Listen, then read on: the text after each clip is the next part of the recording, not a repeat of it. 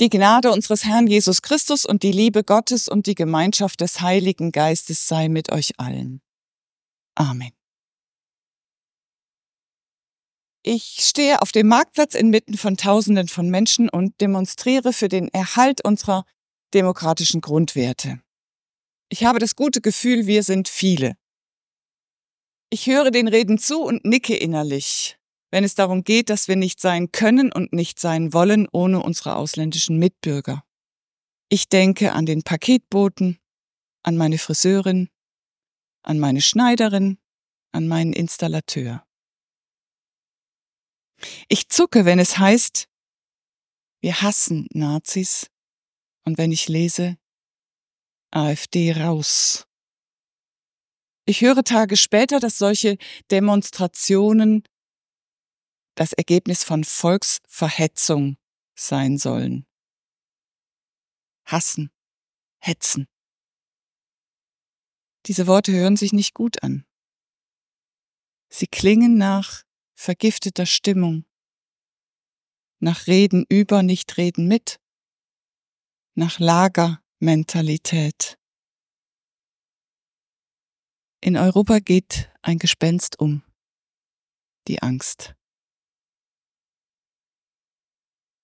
Die Bilder von Krieg, Flucht und Flüchtenden, von Überschwemmungen und Dürren machen Angst. Wir fragen uns, wie lange noch? Wann sind wir an der Reihe? Wir bauen immer höhere Zäune und fühlen uns immer weniger sicher. Der rastet so schnell aus. Sie ist in der psychosomatischen Klinik. Bei Wahlveranstaltungen werden Menschen von Menschen auf hohem Gerät, auf Traktoren bedrängt und müssen abbrechen. Krankenschwestern in Notfallaufnahmen werden übelst beschimpft und tätlich angegriffen. Unsere Zündschnur ist kurz geworden. Die einen träumen von den guten alten Zeiten. Die anderen suchen und finden Sündenböcke und wieder andere schwadronieren und reden großartige Parolen. Und die Kirche ist kein Ort mehr, wo Menschen Ruhe und Orientierung suchen oder gar erwarten. Dabei hätte sie sie zu bieten, die Kirche und die Bibel. Schauen wir mal rein in eine alte Geschichte, die unglaublich aktuell ist. Dem Volk Israel geht auf der Wanderung die Puste aus. Erinnern wir uns. Sie waren Fremde in Ägypten. Und als Fremde kriegten sie immer mehr Kinder als die Einheimischen und wurden zur gefühlten Bedrohung. Es half nichts. Man hat versucht, sie zu minimieren, indem man sie zur harten Arbeit zwang und indem man ihre Kinder ermordete. Schließlich wurde dem Pharao das zu viel und er wies aus, selbst diejenigen mit langjährigem Bleiberecht. Dass er es hinterher bereute und hinter ihn her ist, weil er die billigen Arbeitskräfte nicht loswerden wollte, ist eine andere Sache. Zunächst sind die Israeliten gut unterwegs. Froh, der Unfreiheit entkommen zu sein und in der schönen Geborgenheit, dass Gott mit ihnen ist, das glauben sie zu erkennen in der Wolkensäule am Tag und in der Feuersäule bei Nacht, die sie begleitet. Aber es bleibt natürlich nicht so unproblematisch. Das Leben ist immer lebensgefährlich. Eben Wüstenwanderung über weite Strecken.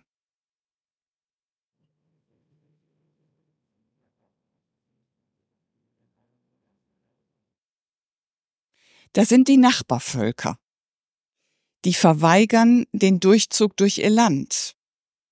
Auch wenn die Israeliten sagen, hm, wir versprechen, wir machen nichts kaputt, wir zahlen auch für das Wasser, was wir verbrauchen, werden sie entweder mit Waffengewalt vertrieben oder sie müssen einen Umweg machen.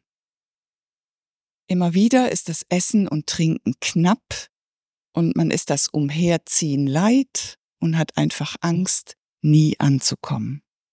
Ich lese nochmal Nummer 21 jetzt nach der Basisbibel. Die Israeliten zogen vom Berg Hor weiter in Richtung Schilfmeer. Dabei nahmen sie einen Umweg um das Land Edom herum. Das Volk aber wurde auf dem langen Weg ungeduldig. Die Israeliten beklagten sich bei Gott und bei Mose. Wozu hast du uns aus Ägypten herausgeführt? Sollen wir in der Wüste sterben? Nicht einmal Brot und Wasser gibt es hier. Wir ekeln uns vor dem Schlechten.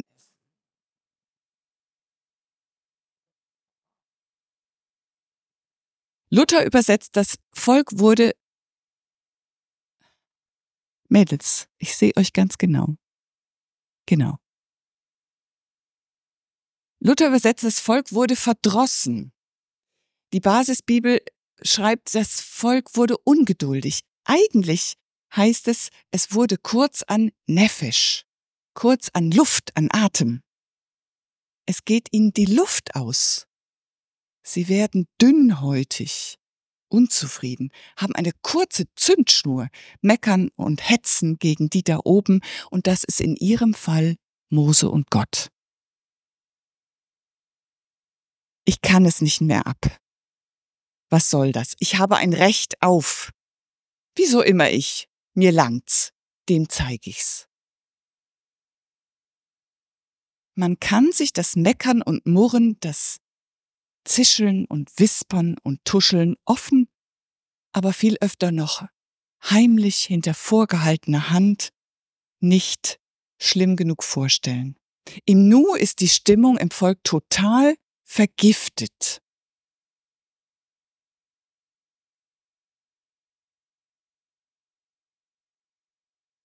Darauf schickte der Herr Giftschlangen zum Volk. Viele Israeliten wurden gebissen und starben. Eigentlich steht da, der Herr ließ die Schlangen los. Er hielt sie nicht mehr zurück. Das Volk geht unter in dem, was es losgetreten hat, im Misstrauen, im Reden über, im Reden gegen, im Hetzen und Hassen, im nostalgischen Hinterhertrauern. Es war doch gar nicht so schlecht früher. Das Bild der Schlangen fängt ja perfekt ein, was los ist unter den Menschen. Sie zischeln übereinander und züngeln gegeneinander und versprühen ihr Gift, in dem einige umkommen.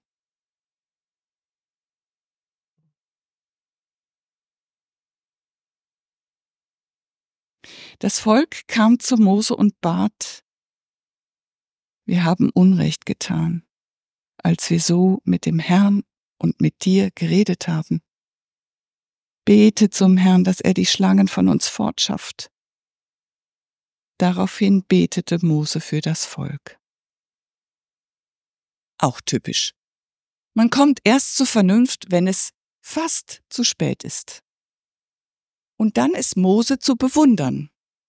Er tritt nicht nach, er nimmt nicht übel, er tritt wieder in die Bresche, er tritt wieder für das Volk vor Gott ein.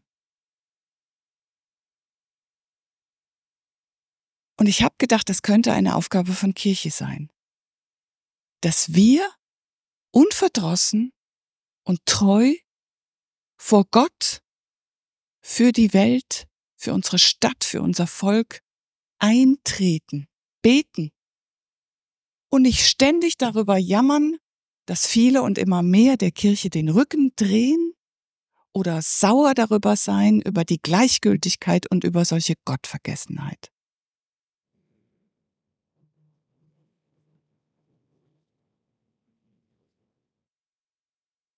Der Herr antwortete Mose, Fertige eine Schlange aus Bronze an und stecke sie auf ein Feldzeichen. Jeder, der gebissen wurde, soll sie ansehen. Dann wird er am Leben bleiben.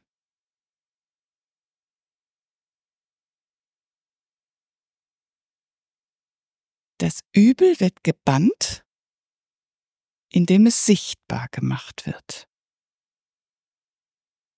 Nichts wirkt kraftvoller als das, was im Verborgenen wirkt.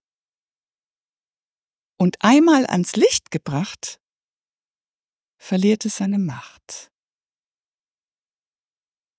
Das lehrt uns die Psychologie.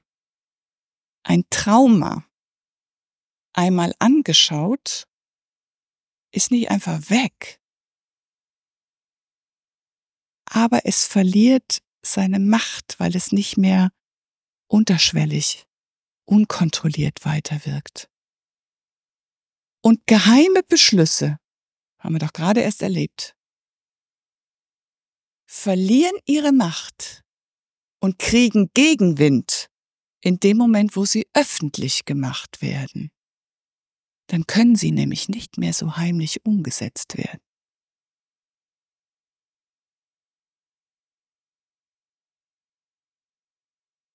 Die Schlangen sind noch da im Lager der Israeliten.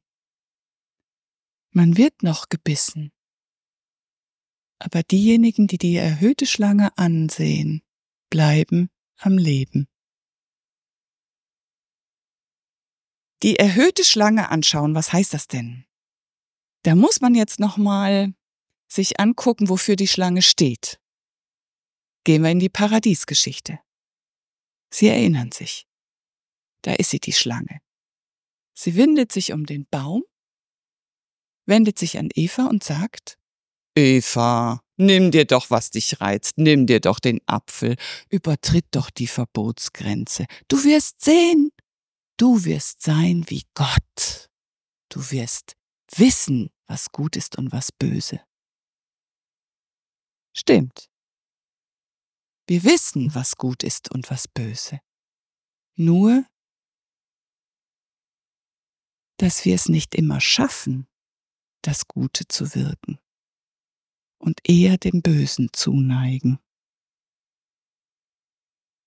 Das zu erkennen heißt, bei allem guten Willen bin ich doch oft nicht fähig, das Gute zu wirken.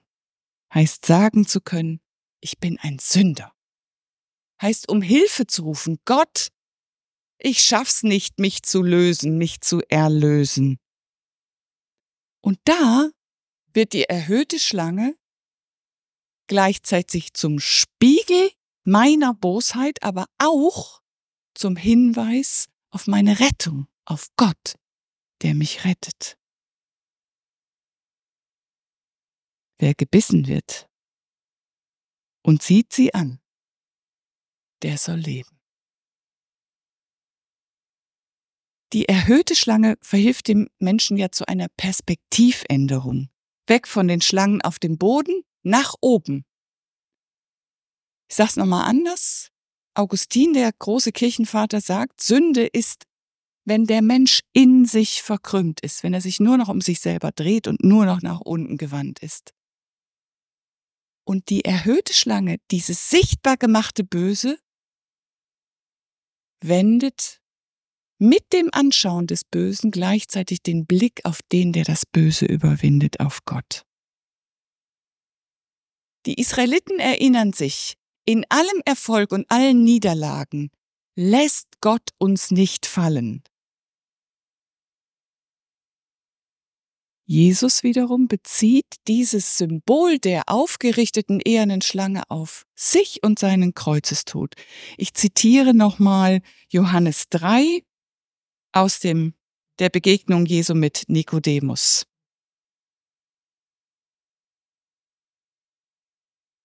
Jesus sagt, es ist wie damals bei Mose, als er in der Wüste den Pfahl mit der Schlange aufgerichtet hat. So muss auch der Menschensohn erhöht werden, damit jeder, der an ihn glaubt, das ewige Leben hat. In seinem Tod am Kreuz werden alle menschlichen Abgründe sichtbar. Angst. Feigheit, sie waren alle weg, seine Freunde. Verrat. Petrus. Gleichgültigkeit, da waren jede Menge Voyeure. Zynismus. Du hast doch anderen geholfen. Pff, steig herab vom Kreuz, hilf dir selbst. Brutalität. Einsamkeit. Aber sichtbar werden auch alle menschlichen Möglichkeiten. Vergebung. Vater, vergib ihnen, denn sie wissen nicht, was sie tun. Hoffnung. Heute wirst du mit mir im Paradies sein. Überwindung. Es ist vollbracht.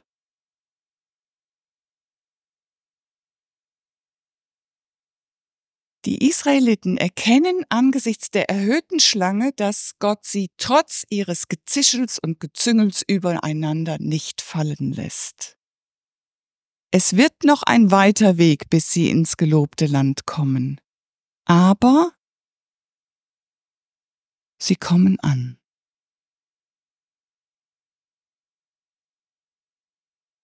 Auf das Kreuz zu schauen kann für uns Christen immer eine heilsame Übung sein. Wir sehen, wozu der Mensch fähig ist, wozu ich fähig bin.